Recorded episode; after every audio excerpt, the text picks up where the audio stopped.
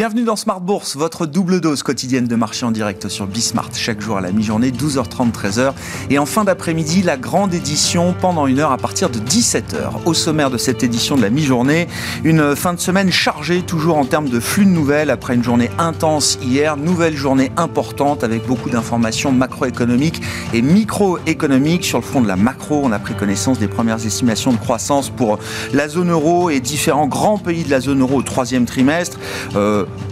en gros, la croissance est en train d'atteindre son pic en zone euro. Hein. C'est ce qu'il faut comprendre avec un chiffre global de progression du PIB zone euro de 2,2%.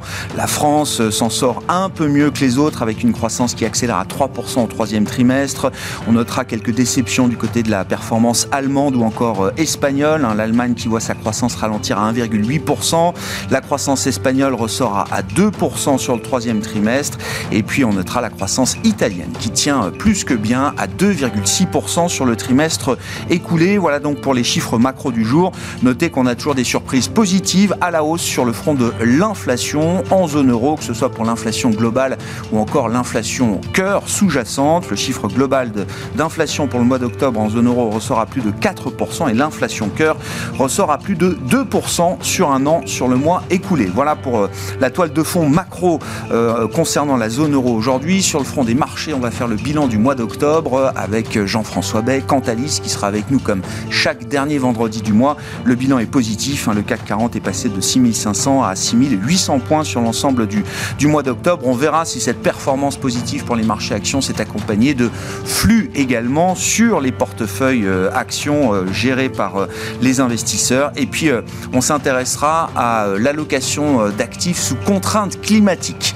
Comment envisager demain les allocations stratégiques cibles celles qu'on détermine pour plusieurs années, voire plusieurs dizaines d'années quand on est un asset owner, un fonds de pension, un grand investisseur institutionnel, et comment intégrer évidemment la dimension climatique, en plus des facteurs de croissance, d'inflation, de liquidité. C'est la nouvelle donne pour les prochaines années en matière d'allocation d'actifs, et on en parlera avec le directeur de l'investissement responsable de la Française qui sera avec nous en plateau pendant cette demi-heure.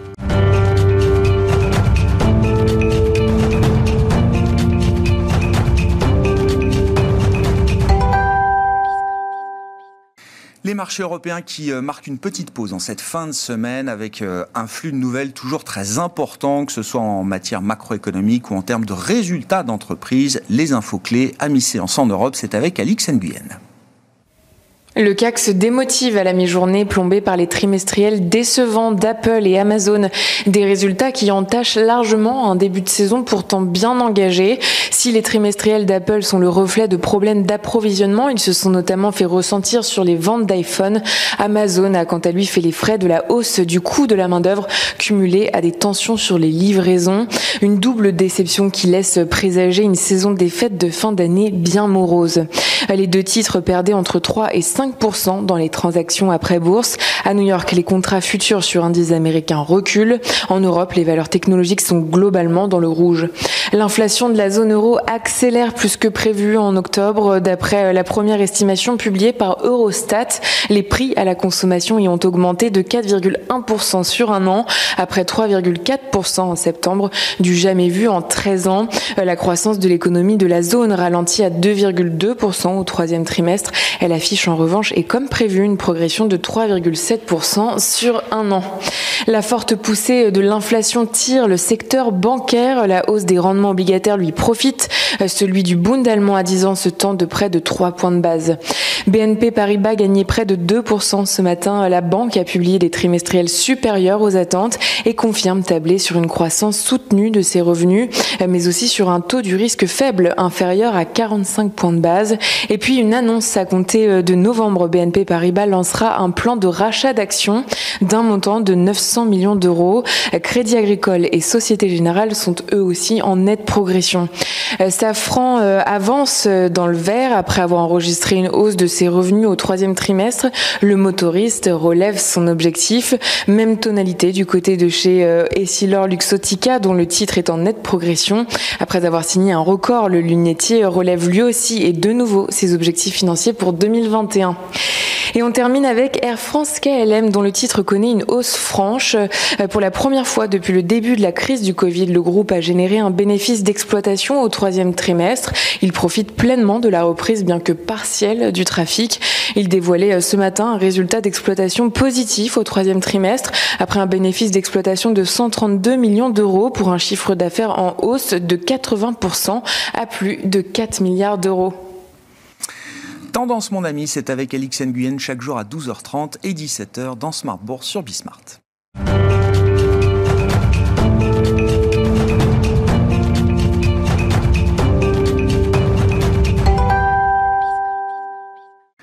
On fait le bilan du mois d'octobre, comme chaque dernier vendredi du mois, avec euh, Jean-François Beck, qui est à nos côtés en plateau, directeur général de Cantalis. Bonjour et bienvenue, euh, Jean-François. Bonjour, Grégoire. Oui, je le disais, alors sur le plan, prenons le CAC 40 comme euh, référence indicielle. le, mois d'octobre se termine mieux qu'il n'avait démarré. On démarre à 6500 points sur le CAC et on atteint quasiment 6800 points en cette fin de, mois d'octobre. La question, c'est est-ce que les, flux sont venus accompagner cette performance des marchés actions sur, sur le mois écoulé? Bah, oui, effectivement, le mois d'octobre est positif sur les, fonds actions. Donc, on est de l'ordre de 23 milliards de collectes, pour l'instant en estimé, puisque le mois d'octobre n'est pas terminé. Mais en tout cas, les estimations Cantalis montrent que ça sera un bon mois d'octobre, un bon mois pour les, fonds actions en Europe.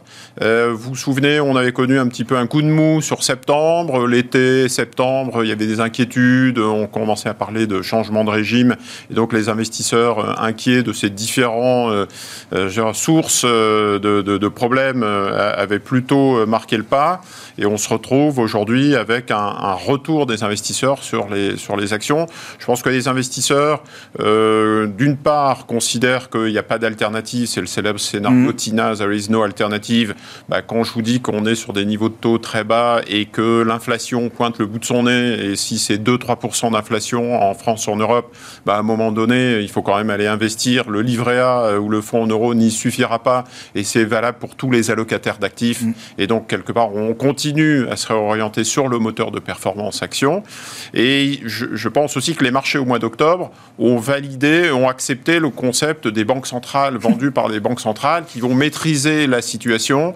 Et donc, euh, quelque part, on voit que les banques centrales sont à la manœuvre, plus, beaucoup plus actives que, que euh, ces derniers mois. Donc, c'est en, train, j'allais dire, de rassurer quelque part, même s'il y a des zones d'inquiétude toujours, les marchés. Euh, on a vu récemment donc le discours de la BCE avec Christine Lagarde qui était très rassurante sur euh, la croissance avec un, une acceptation, en fait, une asymétrie sur l'inflation qui, qui, était le cas depuis un certain temps. Les banques centrales acceptent cette asymétrie sur l'inflation. Euh, les, les, banques centrales aussi, j'ai noté euh, la banque de, néo-zélandaise qui a déjà commencé à, à augmenter ses taux directeurs. La Banque du Canada qui a expliqué qu'elle arrêtait le quantitative easing mais qu'elle allait augmenter les taux directeurs. L'Angleterre, les États-Unis, la Corée, etc le Japon. Donc il y a, j'allais dire, un petit peu des, flux, des cycles euh, où certaines zones sont plus en avance et, ont envie de maîtriser ce risque inflationniste. Nous, j'allais dire, en Europe, on est un petit peu en retard dans le cycle, donc euh, on voit que la, Christine Lagarde est plus zen. Essaye de temporiser. Voilà, de temporiser, mais en tout cas. Mais c'est plutôt un message rassurant, vous dites.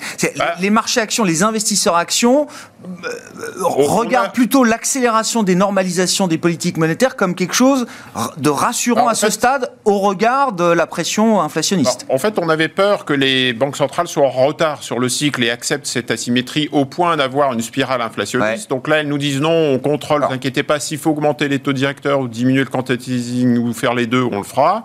Et quelque part, vous avez cet aplatissement de la courbe des taux aux États-Unis, le taux de 30 ans qui a baissé, le taux de 2 ans qui a triplé, je crois, en un an et doublé en un mois. Et donc, euh, euh, les marchés s'ajustent ce qui, voilà, ce qui est accepté par l'ensemble des, marchés. Est-ce que ça sera aussi simple que ça? On ne sait pas. Toujours des discussions autour de l'inflation, mais on voit qu'aux États-Unis, c'était plutôt 5,4% sur un an. On est autour de 4,5% sur un an. Le ralentissement de la croissance aux États-Unis, j'allais dire, est venu rassurer quelque part un petit peu. Il y a sur le, les questions de surchauffe, puisqu'on est à 2% de croissance au troisième trimestre 2021. Et du coup, quelque part, ça donne du grain à moudre pour les stock pickers et les bond pickers en disant bon, vous avez connu la période euh, virus, Vous avez connu la période vaccin, le one way, le mouvement technique euh, incroyable sur début 2021. Bah là, on, désolé, on rentre dans une période plus compliquée de stock picking à la lueur de l'inflation. Donc le facteur, c'est le facteur inflationniste. Euh, et, euh, et, quelque part, du coup, c'est bah, je favorise les stock pickers, je favorise toujours les fonds ISR. Et on voit, j'allais dire, cette lecture sur des, entreprises, euh, les cycliques, des sociétés comme Heineken qui envoient des profit warnings en disant attention, euh, moi, société, enfin, producteur de bière, j'ai un petit peu de mal et, dans ma, chaîne de production et dans ma consommation. On a vu les résultats d'Apple et d'Amazon où on distille un peu aussi des, sujets sur la chaîne de production et, et les problèmes d'inflation et de hausse des salaires. Et puis euh, les banques euh, qui euh, performent bien, l'immobilier qui pose question. Donc on a eu une eBay qui a été un peu chahutée ces derniers jours. Donc je pense que c'est vis-à-vis des États, vis-à-vis des gérants de portefeuille, vis-à-vis des investisseurs, cette dimension inflation hausse des taux qui maintenant sert un peu de, de, de juge de, paix, de guide ouais. pour les marchés. Et c'est ce qu'on retrouve dans les flux.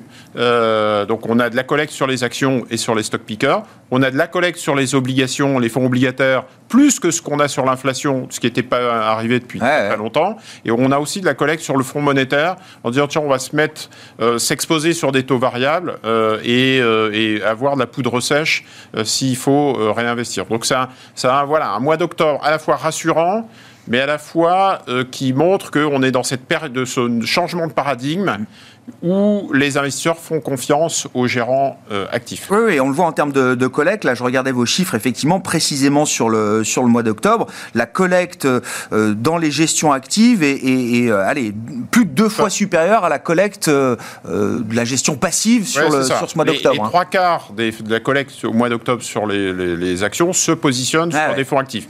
L'autre élément aussi qui change, c'est qu'on les investisseurs reviennent sur l'Asie, par exemple. Donc, il y a des, euh, des, des, des, des une, une, un marché qui est quand même moins bien performé. Mmh. Et donc, on va rechercher des opportunités sur l'Asie, la Chine, qui est venu calmer un petit peu le sujet Evergrande, qui est venu. Euh, enfin, voilà. Donc, il y a une, une, un retour d'une sorte de normalisation qui profite aussi à l'Asie et aux pays émergents, et même aux États-Unis. Donc, il y a plus une lecture euh, pays par pays euh, sur le, la collecte, et toujours la collecte qui est entre les mains des anglo-saxons. Euh, désolé, mais c'est moins vers les gérants locaux. Et donc, les, si vous voulez revenir sur l'émergent, l'Asie ou les États-Unis, vous faites confiance aux grands gérants mondiaux. Et les grands gérants mondiaux, c'est BlackRock, euh, ouais, anglo-saxons, euh, ouais. Morgan, Co. Euh, mais ce qui est quand même très intéressant, c'est que pour l'instant, encore une fois, les investisseurs voient l'accélération des normalisations des politiques monétaires comme étant plutôt une bonne nouvelle qui permet d'évacuer un risque de surchauffe inflationniste. C'est bien comme ça qu'il faut lire oui. les choses. Hein. Alors je pense que les marchés, on est sur une ligne de crête, veulent absolument éviter les risques extrêmes, récession, euh, inflation. Euh, ah ouais. Il y a un an, on parlait de récession et de déflation. Aujourd'hui, on parle d'inflation. Peut-être que dans un an, on se reverra et on parlera à nouveau de déflation. Le creux de croissance sera peut-être fort. Et donc, du coup, euh, les, les, gérants et les investisseurs veulent éviter ce risque un peu, ce, un peu bipolaire. Mm. Euh, et, et, donc, euh, le fait même qu'il y ait des banques centrales qui soient toujours à la manœuvre, qui rassurent, qui communiquent, puis on est en plein dans. dans ah oui, on est dans la séquence là. Oui. Dans la séquence. Ouais. Du coup, euh, voilà, il y a un pilote dans l'avion. Et euh, quelque part, on continue du coup à, à déployer ces capitaux, puisqu'on n'a pas trop le choix en même temps, euh, vu les niveaux de taux d'intérêt. Euh, mais voilà, je pense, je pense que c'est quelque chose qui est, de, pour rassurer en fait les, les, les, investisseurs. La ligne directrice, c'est les banques centrales et les gouvernants. Les mmh. gouvernements, euh, on est en Europe relativement protégés. Le Covid, la crise Covid s'est calmée. Les gouvernants parlent de plan de relance. Il y a des élections françaises, des élections allemandes qui sont plutôt moins orthodoxes et plus plan de relance. Donc quelque part, ça donne aussi un avantage aux entreprises européennes dans ce, dans ce panorama. Euh, L'Europe caracole, enfin je fais jeu égal ouais, ouais, hein, en fait euh, sur les actions internationales, les actions américaines. Il y a un petit plus sur les actions américaines, mais globalement, l'Europe tire très bien son épingle du jeu. Donc ça, pour les investisseurs, c'est aussi rassurant, même les, les investisseurs individuels. Vous allez terminer l'année, vous avez fait plus 20% sur le CAC, vous repartez sur 2022 et vous continuez à déployer sur des unités de compte et votre PER, vous allez bien l'investir quelque part. Donc, quelque part, l'Europe a une séquence aussi positive. Avec une, une BCE dans, dans, le monde des banques centrales qui est encore un peu plus en retard que les autres, peut-être. Enfin, pas du tout au, même, au même niveau de cycle que euh, des, des, banques comme euh, Banque du Canada, Banque d'Angleterre, voire la Fed demain. Hein. Oui, avec 5,5% d'inflation aux États-Unis, 4,5% de croissance des salaires aux États-Unis, vous vous posez des questions sur tiens, un risque inflationniste. En Europe, on n'en est pas encore là. On a un taux de chômage qui est encore élevé, une consommation qui reste encore, enfin une croissance qui reste encore à tonne, même s'il y a un rebond post-Covid, et une banque centrale qui est en retard un peu sur le cycle, donc euh, pas, trop de soucis. On, verra si les 4,1% d'inflation, donc marqués en zone euro pour le mois d'octobre sur un an, euh, euh, si ce chiffre est un pic et si l'inflation décélère un petit peu quand même. après, c'est encore une fois, c'est ce qui est dans la feuille de route et dans les cartes pour 2022, c'est qu'on va avoir quand même une décélération à un moment et de la croissance et de l'inflation. et des prix de l'énergie. Pour l'instant, on est dans cette phase de hausse de l'énergie qui vient euh, aussi, euh, qui est problématique pour beaucoup d'entreprises. Et ça ne freine pas, alors pour conclure avec vous là-dessus, ça ne freine pas l'appétit des, investisseurs et des clients pour les stratégies ISR Alors non, au contraire. au contraire, on est toujours dans une bascule vers l'investissement environnement, social, gouvernement, mais beaucoup environnement, beaucoup climat. Euh, encore au mois d'octobre, c'est 1 euro sur 2 sur les fonds ISR. Sur un an, c'est pratiquement 200 milliards investis sur les, fonds actions ISR contre 145 milliards sur les non-ISR. Ah Donc on voit que c'est plus d'un euro sur deux qui continue à s'investir sur l'ISR. Il y a une bascule. Les investisseurs ont compris qu'il fallait financer cette transition climatique. Euh, est-ce que le marché pourra absorber tous ces capitaux? Est-ce qu'il n'y a pas une bulle ici ou là? Est-ce qu'on n'est pas trop en retard? Donc les plus radicaux voudraient que ça aille beaucoup plus vite. Euh, les plus financiers euh, raisonnables considèrent qu'il faut faire attention de ne pas aller trop vite. Mm. On, en est là, mais en tout cas, les investisseurs sont toujours très friands de fonds ISR. Bon, on verra ce qui ressort de la COP 26 en la matière, avec des réunions au sommet qui doivent commencer à partir de, du début de la semaine prochaine. Merci beaucoup Jean-François. Jean-François Bay avec nous chaque dernier vendredi du mois pour ce grand tableau de bord des marchés, le directeur général de Cantalis.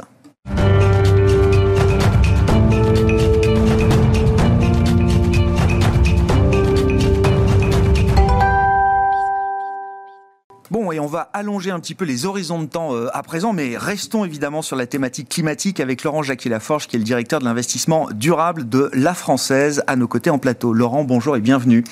Merci beaucoup. Vous avez fait un, travail prospectif en, profondeur, là, justement, sur la question des allocations d'actifs euh, stratégiques cibles. Je dis pour les prochaines années, mais peut-être pour les dizaines, euh, de, pour les prochaines dizaines d'années qui sont devant nous, parce que là, on parle vraiment d'allocations cible pour les grands institutionnels, les grands fonds de pension, les grands fonds de retraite, les asset owners comme on les appelle, qui ont des horizons de temps évidemment très très longs. C'est ça, euh, Laurent. Hein. Oui, oui, bien sûr, pour eux qui en sont conscients, mais pour vous et moi aussi, peut-être, il faut se poser la question. En fait, euh, est-ce que c'est pas un peu la fonction d'épargne que de transmettre d'une génération à l'autre? Pardon. Et là, on parle vraiment euh, d'intergénérationnel quand on vise 2100, ce qui est l'objet de notre travail, avec de premiers résultats possibles pour 2050. 2050, c'est pas si long finalement. Hein. Et la question, c'est euh, le facteur climatique va devenir un déterminant aussi important que la croissance, l'inflation, la liquidité qu'on trouve dans, dans, les marchés, et même plus précisément, euh, c'est là où vous allez nous expliquer la méthodologie, c'est la, la gestion de l'urgence climatique, qu'elle soit un échec ou un succès, va avoir forcément un impact euh, sur ces allocations d'actifs euh, stratégiques c'est exactement tout le sujet de, notre travail. Vous avez parlé tout à l'heure de bascule. On pense que nous sommes en train de vivre une bascule qui est quasi aussi importante que celle qui nous a amené euh, à quasiment 50 années de croissance. 50 années de croissance qui sont très largement liées à la consommation d'énergie. Vous, vous superposez les cours, vous verrez, ça fonctionne très bien. Quantité d'énergie, croissance du PIB, ça marche. Mm. Et donc aujourd'hui, euh, la source d'énergie vont certainement évoluer. Quelle sera la nature de la croissance? Forcément, ça influencera la croissance du PIB, ça influencera l'inflation les taux d'intérêt et donc les allocations. Comment vous avez travaillé là? Quelle est la méthodologie? C'est important de comprendre d'ailleurs que vous avez euh, que vous avez suivi et quels sont les grands enseignements auxquels vous êtes euh, vous êtes arrivé. Alors la méthode, d'abord, on est parti comme il s'agit quand même de faire des, des prévisions, d'être très prospectif, puisque en fait cette notion de bascule fait qu'on pense que les constats euh, historiques ne nous servent pas vraiment pour euh, générer des scénarios pour le futur. Donc on est parti des travaux du GIEC, à peu près comme tout le monde. Au moins les euh, climatologues nous donnent quelques éléments. Mm. Les climatologues nous donnent des notions euh, d'intensité, de réchauffement par région et dans le temps. Et ces climatologues se sont réunis scientifiques avec des économistes pour nous proposer des scénarios partagés qu'on appelle des SSP. Il y en a cinq. En fait, il y en avait quelques milliers. Ils ont été regroupés en cinq grandes familles. Et pour dire les choses très simplement, le scénario 1, c'est le scénario vertueux, celui qui est en ligne avec les souhaits des Nations Unies, donc les ODD et tout ce que nous connaissons, les objectifs de développement durable. Et le scénario 5, c'est un scénario qui reste très carboné et qui nous amène à des tensions entre les pays. Presque un scénario guerrier. Alors c'est pas nous qui l'avons mis en place encore une fois, mais c'est ça, entre, quelque chose de très vertueux. le succès d'un côté et euh, à l'extrême inverse, la capitulation et l'échec euh, de bah, collectif, on va dire, face à cette, euh, ces défis et cette urgence. C'est exactement ça.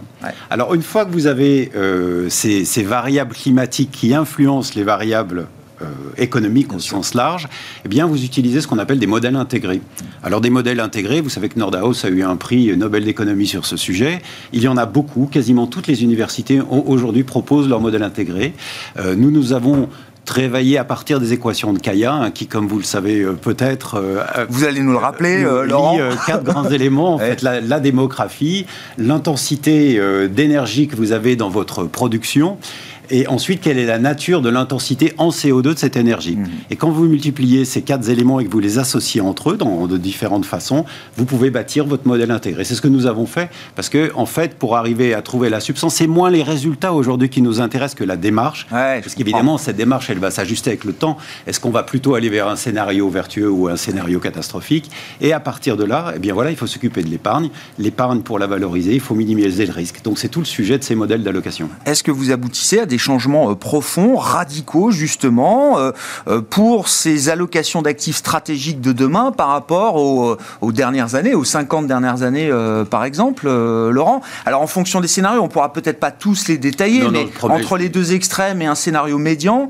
quels sont les enseignements là auxquels vous Alors, aboutissez les, enseignements sont, sont plutôt intéressants. D'abord, on a fait un travail qui me semble assez révélateur. On a fait une rétropolation sur les 25 dernières ah. années d'application de notre modèle. et, et, comme par hasard, on se retrouve dans le SSP5, c'est-à-dire la version fossile, ah, intense, et les tensions entre les contre. Je vous rappelle quand même que l'énergie et le pétrole a bâti la géopolitique de nos régions euh, sur euh, ces dernières années. Donc euh, il s'agit véritablement de, de changements importants. Donc notre scénario appliqué sur les 25 dernières années, plutôt le constat des 25 dernières années, c'est le SSP5, c'est-à-dire la tension, l'échec, ouais, Donc voilà, ça c'est le point de départ, c'est toujours bon. C'est bien de le rappeler. Ensuite, lorsqu'on se met dans un scénario plus vertueux, eh bien, de façon intéressante, euh, puisque là il y a aussi euh, une bascule, mais une bascule vers une forme de croissance différente, les actions euh, sont la principale composante de notre allocation. C'est quasi 30%. Dans le, dans le meilleur des scénarios, ça peut monter jusqu'à 50%. Donc il est intéressant. Alors après, après, évidemment, il y a des questions liées à la rotation entre secteurs, entre les régions. Toutes ces questions restent valides. Mais la part des actions peut monter jusqu'à 50% de l'allocation dans la version la plus vertueuse. Ce qui est intéressant, c'est que comme on, nous aussi, nous gérons à la fois des immeubles et des valeurs mobilières. On s'est interrogé sur la place de l'immobilier. La place de l'immobilier reste relativement forte, mais pour des raisons de diversification, parce que c'est un peu aussi le travail de hmm. l'obligation, c'est d'assurer un peu de diversification, ça sera plutôt de l'immobilier de logement, quand la part des actions sera très forte, alors que quand on a plus de taux, ce qui est dans des scénarios euh, plus conservateurs, alors ça sera plus de l'immobilier de bureau que nous associerons avec les deux. Donc vous voyez, le, sujet consiste à coupler ces différentes classes d'actifs dans des euh, différents cas de, croissance euh, sous tension. C'est un travail qui, comment dire, qui est déjà intégré par euh, les grands assets honneurs pour lesquels vous euh, travaillez, euh, entre autres, Laurent Est-ce que c'est, enfin, où est-ce qu'on en est du processus de réflexion, du processus justement de modélisation dans ces grands détenteurs d'actifs? Alors la pression est forte, hein, parce que vous avez probablement noté que les banques centrales avaient édité des rapports sur ces sujets, quelles sont les contraintes liées au réchauffement climatique et quel est le niveau de risque qui va y être associé, notamment pour les assureurs ou pour les grands fonds de pension. Donc aujourd'hui les quelques modèles ou les quelques résultats que j'ai vus, c'est en gros des systèmes où pas grand-chose ne bouge, parce que finalement, c'est assez rassurant et ça permet de ne pas euh, bousculer trop les modèles. Mmh. Euh, les euh, fonds de pension nous interrogent. en fait, ils, sont, ils avaient un regard un peu presque amusé sur, sur ce travail. Aujourd'hui, ils ont un regard plutôt ah intéressé et euh, aiment savoir euh, ce que les modèles économiques nous donnent euh, sous contrainte de réchauffement climatique en, matière d'inflation, en matière de taux et donc très logiquement d'allocation. Donc l'intérêt monte. Oui, oui, oui. Mm, mm. On espère. Non, mais est-ce que, est que l'écosystème réglementaire, alors on parle de la réglementation ESG, e mais toute la réglementation prudentielle également qui entoure euh, ces, grands euh, détenteurs d'actifs. Est-ce que le, cadre réglementaire euh, permet ou permettra demain justement de modifier peut-être en profondeur certaines de ces grandes allocations c'est une, euh, c'est une question importante puisque, comme vous savez, cette réglementation prudentielle, et on l'a hérité essentiellement de la crise de 2008, mhm. et euh, toutes les questions liées à la quantité de fonds propres qu'il faut mettre de côté selon la nature de vos investissements restent le moteur principal de cette allocation puisque la contrainte de la disponibilité des fonds propres est l'élément le plus pratique et le plus immédiat. Mhm. Mais au même titre que la performance, quand moi je vous parle de performance à 20 ou 30 ans, et on se pose la question sur la performance du mois d'octobre, vous voyez, il, faut, il y a un moment, il faut rattacher euh, les deux. Je pense que notamment sous la pression des banques centrales et de leurs travaux, ces questions euh, liées euh, au changement climatique vont apparaître de façon plus prégnante que ce qu'elles ne sont aujourd'hui. Aujourd'hui, c'est véritablement la consommation de fonds propres qui est le moteur principal de location. Est-ce qu'on peut imaginer une prise de conscience rapide, peut-être à un moment, une forme d'accélération de la part des épargnants également, qui sont également des consommateurs, des contribuables? Enfin, on a tous plusieurs casquettes. On voit quand même que dans une partie de la consommation, euh, les euh, consommateurs sont déjà très acteurs, très mmh. Est-ce qu'ils le sont aujourd'hui à travers leur épargne euh, Est-ce que les gérants d'actifs sont aussi au rendez-vous des, promesses en matière d'ESG On a beaucoup parlé de l'étude CDP du Carbon Disclosure Project cette, cette semaine. Voilà. En gros, le, l'impact des, fonds, l'impact de la finance aujourd'hui est, très en deçà de ce qu'on pourrait imaginer si on veut vraiment que la finance soit un levier nécessaire pour cette, euh, transition écologique. Alors, il s'agit évidemment pas de polémiquer la nature des mesures euh, que vous retenez pour savoir si la finance a été efficace, le temps que vous vous donnez, parce que la transition euh, environnementale comme la transition énergétique, c'est quelque chose de temps long. Euh, le rapport RTE qui vient juste avant les élections présidentielles est un élément. il vous propose des scénarios, là aussi, différentes possibilités. Il y a des choix politiques à faire, mhm. et donc Évidemment, les élections que vous évoquiez précédemment, qu'elles soient françaises ou allemandes, mais particulièrement françaises en ce qui nous concerne, euh, seront marquées euh, par ces éléments. Donc oui, la prise de conscience existe. Oui, les financiers font. Euh, les financiers, il y a deux faces de cette même pièce. Hein. La première face, c'est financer la transition, c'est bien le rôle, et c'est le rôle de la réglementation qui nous pousse à le faire. Il y a une deuxième phase qui sert aussi, qui, qui exige que nous préservions notre, notre mission vis-à-vis des épargnants. Parce que C'est-à-dire préserver leur capital. Leur capital, ça. la performance du capital, la minimisation de leurs risques associés à cette performance. Si vous n'associez pas les deux, vous, vous, vous cassez le, fil sur lequel vous êtes en train de tirer. Donc euh, cette dimension est est, essentiel. Hein. Il y a bien deux faces à cette même pièce.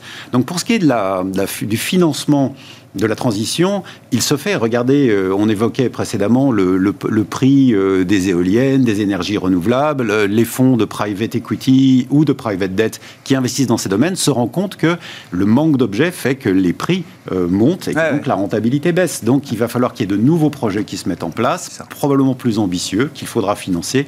Et aujourd'hui, tout est prêt pour ça. Merci beaucoup, euh, messieurs. Merci, euh, Laurent, d'avoir été avec nous pour euh, évoquer donc ces travaux de, recherche prospective hein, que vous avez menés sur les allocations d'actifs de demain sous contrainte climatique. Laurent Jacques Laforge, qui était à nos côtés en plateau, directeur de l'investissement durable de la Française, et Jean-François Bay, je le rappelle, le directeur général de Cantalis, avec nous chaque dernier vendredi du mois. Voilà pour Smart Bourse, l'émission de la mi-journée. On se retrouve ce soir en direct à 17h sur Bismart.